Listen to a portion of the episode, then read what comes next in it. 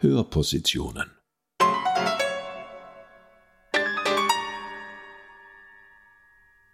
Eine Kooperation von Musiksammlung der Tiroler Landesmuseen und Gemeindemuseum Absam. Kann Spuren von französischer Revolution enthalten.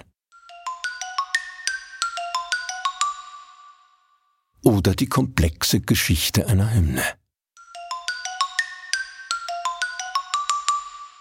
Teil 2 Ouvertüre Ich bin jetzt viele Jahre zur Ehrung der 144 äh, Menschen, Tiroler verdienter Bürger, die eine Landesauszeichnung kriegen, hingegangen. Und bei mir ist die Landeshymne und die Bundeshymne die erste Strophe auflegen, weil selbst kein Mensch mehr der Leute, die dort sind, können die singen, weil die singen sie an Text, äh, Strophen, gell?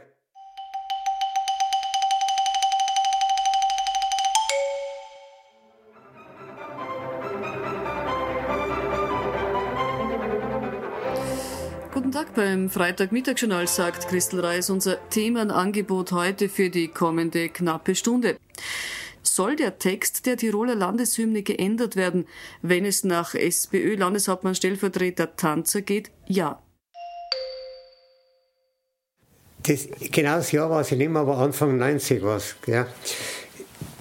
Da, da war einige Zeit in der, in der Kronenzeitung, waren da einige Artikel und äh, da hat es eine Diskussion gegeben mit Leserzuschriften über die, über die Landeshymne. Und ich habe mich dann an einen Donnerstag oder Freitag eingeklinkt und habe eine Presseerklärung abgegeben. Äh, ich bin jetzt auch für die Änderung der Landeshymne und vor allem über diesen Passus, äh, wo drin steht, ach, ganz Deutschland äh, in Schmach und Schmerz. In Tirol ist jetzt eine heftige Diskussion um ein ganz besonderes Stück Tiroler Identität entbrannt. Es geht um die Tiroler Landeshymne. Jetzt gerät das musikalische Tiroler Denkmal ins Wanken. Denn, so sagt der Tiroler SPÖ-Chef und Landeshauptmann-Stellvertreter Hans Tanzer, vor allem der Text der Hymne sei nicht mehr zeitgemäß und habe mit der Rolle Tirols in Europa nichts mehr zu tun. Also ich habe nach vielen Jahren Überlegungen festgestellt, dass die Tiroler Landeshymne eigentlich nicht in das tiefe Bewusstsein der Bevölkerung eingedrungen ist. Erstens. Und zweitens heißt zum Beispiel da ganz Deutschland ach in Schmach und Schmerz.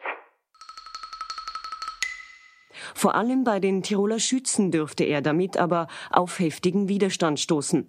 Denn der Schützenbund betrachtet die Tiroler Landeshymne als Ausdruck der Standfestigkeit und Unerschrockenheit seiner Schützen. Etwa FPÖ-Generalsekretär Walter Maischberger, selbst aktives Mitglied des Schützenbundes. Er glaubt, dass Tanzer hinter den beanstandeten Textpassagen noch weit mehr vermutet. Und eine Tiroler Landeshymne zu verändern, das sei einfach nicht drin, meint Maischberger.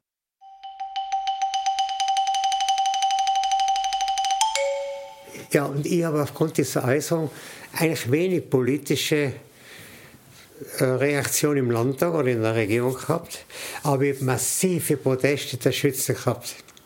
Ich bin selber Ehrenkanzler der Schützenkompanie vom Schützenbund. Ich bin Mitglied, Ehrenmitglied der Roma Schützen.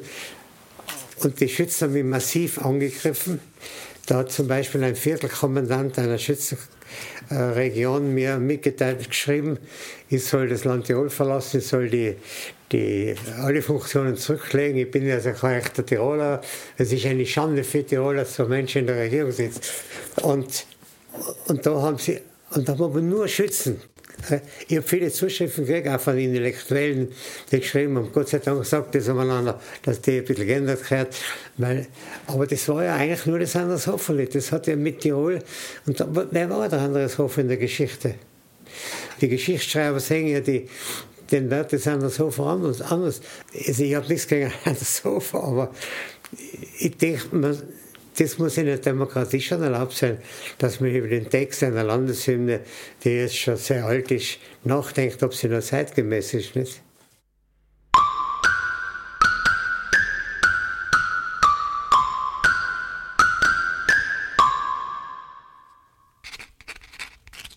Dem Tambour will der Wirbel nicht unterm Schlägel vor, als nun der Sandwirt Hofer schritt durch das finstere Tor. Der Sandwirt noch in Banden frei, dort stand er fest auf der Bastei. Der Mann vom Land Tirol, der Mann vom Land Tirol, der Mann vom Land Tirol. Ist gut. Der Mann vom Land Tirol. Kapitel 1 1830 Revolution, Niederlage, Burschenschaft.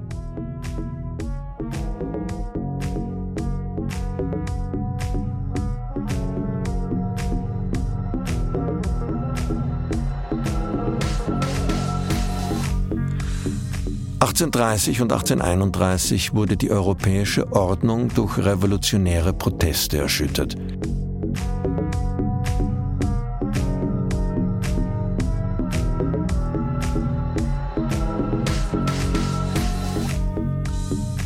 Innerhalb weniger Monate standen Bürger in Frankreich, Belgien, im Deutschen Bund, Polen und in Italien auf und brachten ihren Protest zum Ausdruck. Die Bürger waren nämlich in keinem der europäischen Staaten politisch zufriedenstellend repräsentiert. Der Aufruhr zog vielerorts Regierungsumbildungen nach sich und führte mit Belgien sogar zur Gründung eines neuen Staates.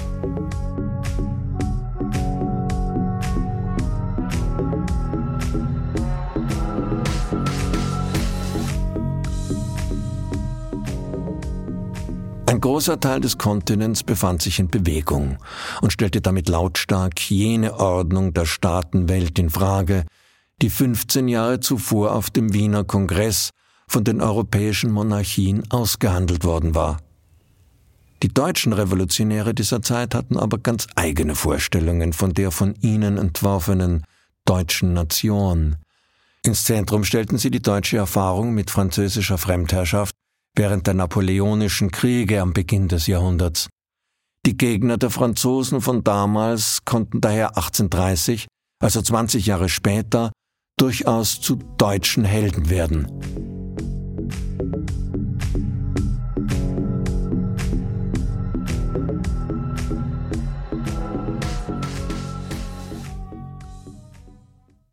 Kapitel 2 Jena, Mantua, 1831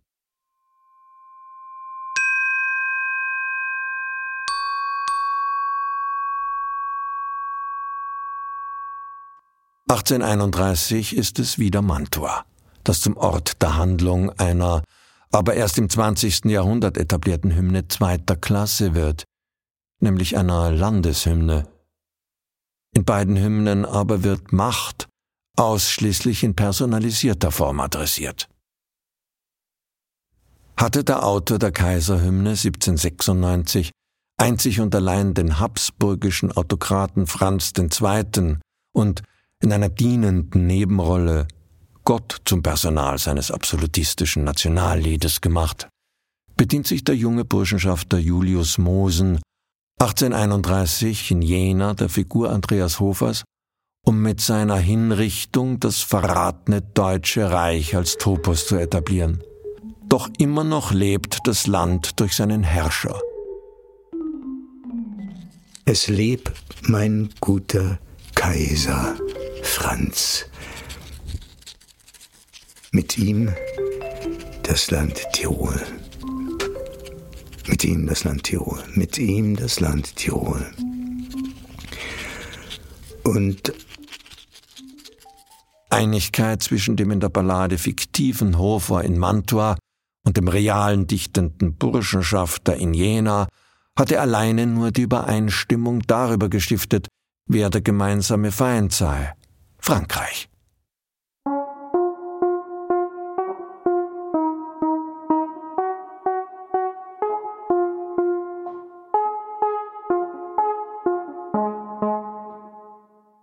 Kapitel 3 Der Dichter der Tiroler Landeshymne.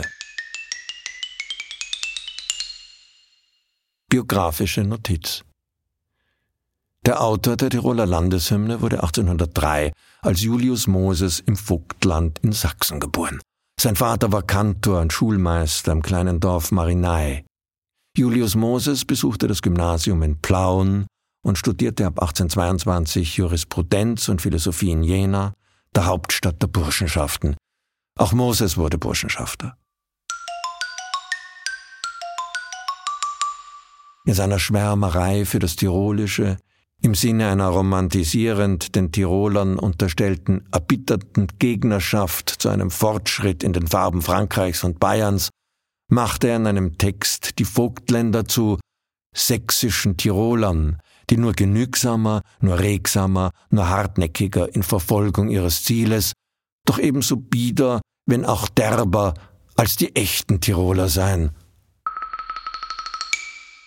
1831 schreibt Julius Moses als junger Rechtsanwalt seine Ballade Andreas Hofers Tod.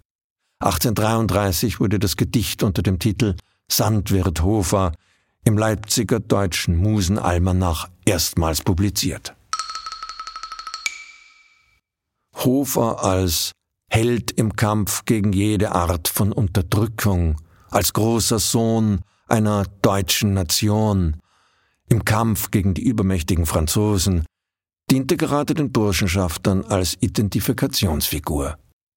Denn von Anfang an schwankte die männerburschenschaftliche Bewegung zwischen zwei Positionen, die einander in der politischen Praxis oft in die Quere kommen sollten.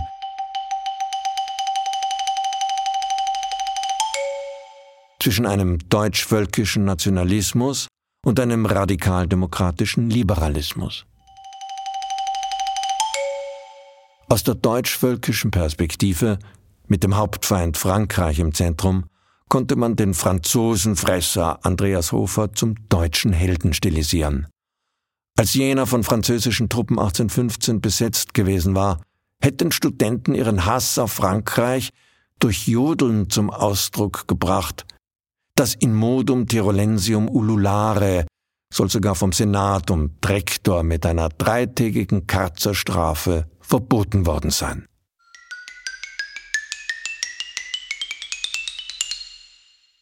Bereits zwei Jahre später kam es auf der Wartburg bei Eisenach zum 300. Geburtstag von Luthers Thesenanschlag zum sogenannten Wartburgfest, bei dem als undeutsch bezeichnete Schriften, darunter auch jüdische Schriftsteller, verbrannt wurden. Heinrich Heine schrieb nach diesem Fest über die Ideologie der Burschenschafter auf der Wartburg hingegen herrschte jener unbeschränkte Teutomanismus, der viel von Liebe und Glaube greinte, dessen Liebe aber nichts anderes war als Hass des Fremden und dessen Glaube nur in der Unvernunft bestand und der in seiner Unwissenheit nichts Besseres zu erfinden wusste, als Bücher zu verbrennen.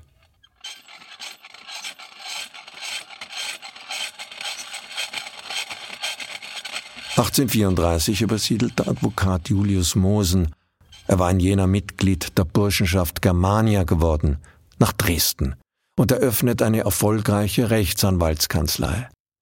In Dresden nimmt er wieder Verbindung zu nationalliberal-revolutionären Kreisen auf.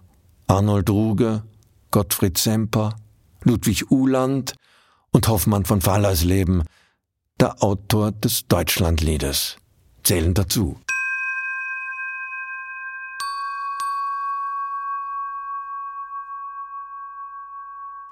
Mosen traf also in Dresden den Autor, dessen Deutschland Deutschland über alles mit der Melodie des alten habsburgischen Nationallieds von Haydn unterlegt werden wird und so von der Wiener Kaiserhymne zur deutschen Nationalhymne migriert.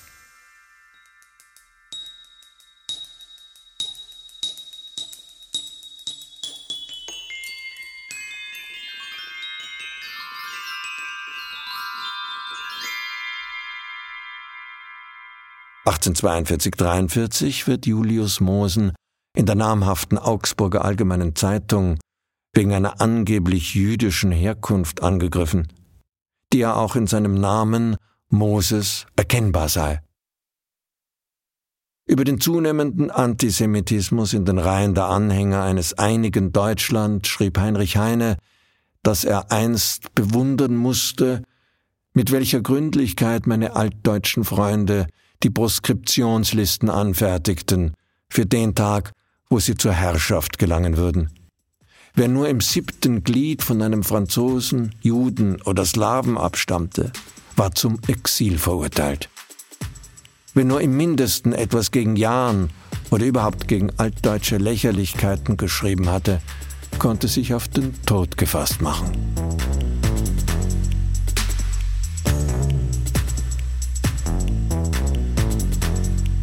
Diese öffentlichen völkischen Angriffe waren es vermutlich auch, die Julius Moses dazu veranlasst haben, seinen Namen zu nationalisieren. Ab 1844 heißt er Julius Mosen. Die Unterstellung, er sei Jude, will er so unterbinden. Es finden sich zwar jüdische Wurzeln in seiner Familie, die nach Prag ins 16. Jahrhundert zurückreichen, aber sein Vater und Großvater im Vogtland waren längst evangelisch geworden. Als erfolgreicher Jurist ist Julius, nunmehr Mosen, weiterhin schriftstellerisch tätig. Als politischer Kopf tritt er in die Freimaurerloge zum Goldenen Apfel ein. Er schreibt Romane, Balladen, Novellen, Epen, Theaterstücke. Von Dresden übersiedelt er nach Oldenburg, wo er Dramaturg am Hoftheater wird. Ab 1846 ist Mosen durch ein langsam einsetzendes Lähmungsleiden immer stärker eingeschränkt. 1867 stirbt er als Hofrat in Oldenburg. In der neuen deutschen Biografie meint Hans-Wolf Jäger über den Schriftsteller Julius Mosen. Lesenswert geblieben sind nicht Mosens allzu konventionelle Gedichte, nicht seine Versepen und die jambischen Historiendramen, denen es an Spannung und scharfer Charakterzeichnung mangelt. Aber der politisch scharfsinnige Verona-Roman lohnt noch heute die Lektüre. Ebenso die 1848 verfassten atmosphärisch gelungenen Erinnerungen an die Kinderzeit. Eben in diesem Verona-Roman von Julius Mosen taucht erneut Andreas Hofer auf. Tirol hatte Mosen auf einer Italienreise als junger Mann zweimal kurz durchquert.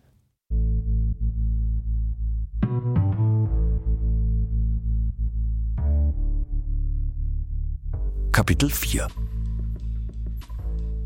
womöglich Schlimmeres verhindert. Der sächsische evangelische Freimaurer Julius Moses Mosen hat als Schriftsteller mit einer Hoferballade womöglich Schlimmeres verhindert. Trotzdem er, leicht übertreibend, ganz Deutschland ach in Schmach und Schmerz wegen Hofers Tod das Herz bluten lässt, trieben es Tiroler Wissenschaftler weitaus bunter. 1899 etwa publizierte Michael Mayer, Historiker und Direktor des Statthaltereiarchivs in Innsbruck, ein Buch über 1809, in dem er den Aufstand als glorreich und als Augenblick von weltgeschichtlicher Bedeutung gesehen haben wollte. Weiters fantasierte er davon, dass man 1809 den Welteroberer Napoleon vor Andreas Hofer als Blutzeugen des Tiroler Volkes zittern gesehen habe.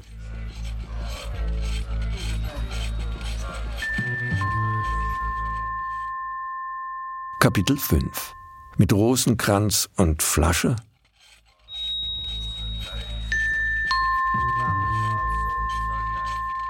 War also das Tiroler Urteil mit dem Abstand von 90 Jahren ein ins Absurde übersteigertes? mit einem vor Hofer erzitterndem Napoleon, so können sich die Freunde des Hoferkultes bis heute gratulieren, dass Julius Mosen sich in seinem Urteil nicht an die Tiroler Zeitgenossen Hofers orientiert hat. Der Mitstreiter, Stratege und in Wien geachtete Tiroler Jurist Josef Freiherr von Hohermeier war der Erste, der sich mit Hofer schreibend befasste. Als Hofhistoriograph und Leiter des Geheimen Archivs in Wien war Hohermeier so etwas wie das Sprachrohr des Hauses Habsburg, 1817 veröffentlichte er in dieser Funktion anonym die erste Hofer-Biografie. Und die fiel vernichtend aus. Zitat. Hofer war rein phlegmatischen Temperamentes, von großer Liebe zur Ruhe, zur Gemächlichkeit, wohl auch darum ein Feind alles Neuen und Raschen. Nur in Feuer und Flammen zu setzen, wenn es altem Recht und Herkommen, religiösen Gegenständen oder der über alles teuren heimatlichen Erde galt. Er war nichts weniger als ein ausgezeichneter, hervorragender Naturmensch. Langsam im Auffassen, beschränkt, auch in gewöhnlichen Kenntnissen, weder klar noch einig in seinen Ansichten, in seinem Handeln langsam und unentschlossen, leichter vertrauend und hingebend, als es sonst die Bergbewohner zu sein pflegen, aber nicht ausharrend noch verlässlich. Jedweder Einstreuung, jedweder auch noch so plumpen Schmeicheleien zugänglich, schwindelnd ob seinem unerwarteten und durch keine große Eigenschaft verdienten Glück. Leicht war es, ihn in einem Augenblick zu terroristischen Maßregeln hinzureißen, aber seine Religiosität und die schöne Weichheit und Milde seines Gemüts hinderte immer die Vollstreckung. Und was war rührender und ergreifender als die rauen, kraftvollen, treuherzigen Äußerungen unduldsamer Vaterlandsliebe und hohen Nationalstolzes in dieser Seele voll schmuckloser Einfalt und frommer Treue? Recht behielt bei ihm meistens, wer das Letzte gesprochen hatte, und wer, was sehr leicht war, es verstand, ihn zu rühren. Ein Sieg der Sache Österreichs und des tirolischen Vaterlandes, eine klassische Rückerinnerung aus der tirolischen Vorzeit, ein Wort der Begeisterung für die geheiligte Person des Monarchen, für den allen Tirolern teuren Erzherzog Johann, und Hofer schwamm in Tränen und war lange Zeit unvermögend, einen Laut hervorzubringen. Zitat Ende.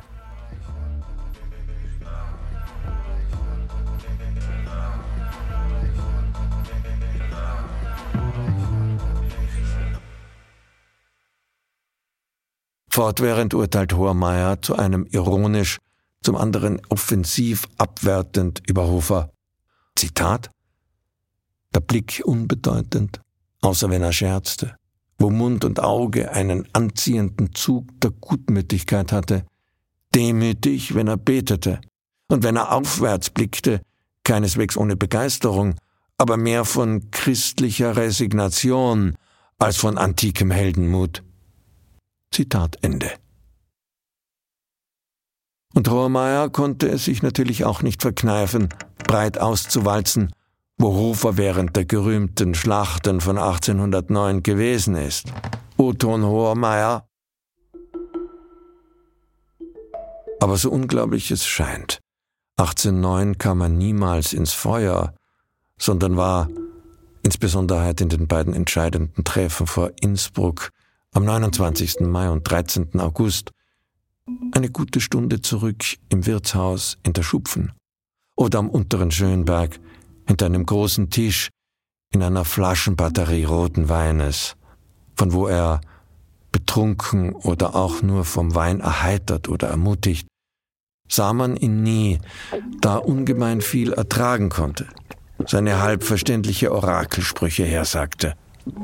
Übrigens wusste er zu Marsch, Angriff oder Beobachtungen nicht einmal jene Disposition zu machen, welche der schlichte Menschenverstand und ein geübter Blick auf das vorliegende Terrain, zumal dem Gebirgsbewohner geben, der als Hirte, Jäger und Fischer mit seinem Boden und mit all jenen klimatischen Anlagen desselben vertraut ist, die in den militärischen Berechnungen nicht unberücksichtigt bleiben dürfen.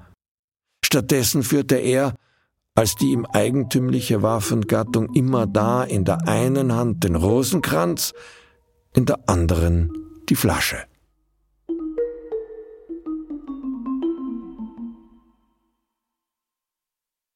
Dass das Wunderkind Hormeier, er hatte bereits mit 15 ein juristisches Studium abgelegt, mit seiner zeitnahen Biografie dem Hofer Mythos nichts anhaben konnte, hängt vielleicht auch mit seiner Herkunft zusammen. Sein gleichnamiger Großvater Josef von Hormeyer 1705 bis 1779 war Tiroler Kanzler und Rechtsgelehrter gewesen, der schon 1724 als einer der ersten öffentlich für die Abschaffung der Folter und gegen den Hexenglauben aufgetreten war. Und schon auch diese Ansichten sind in Tirol eher nicht geteilt worden.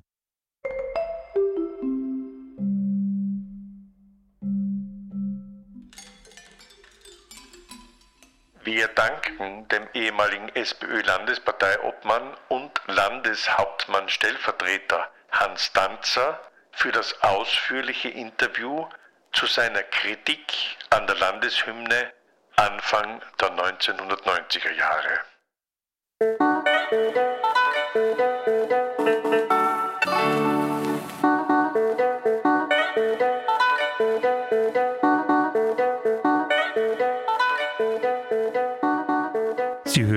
Teil 2 der dreiteiligen und komplexen Geschichte einer Hymne. Gelesen haben Rainer Ecker und Johann Nicolussi. Musik Matthias Legner.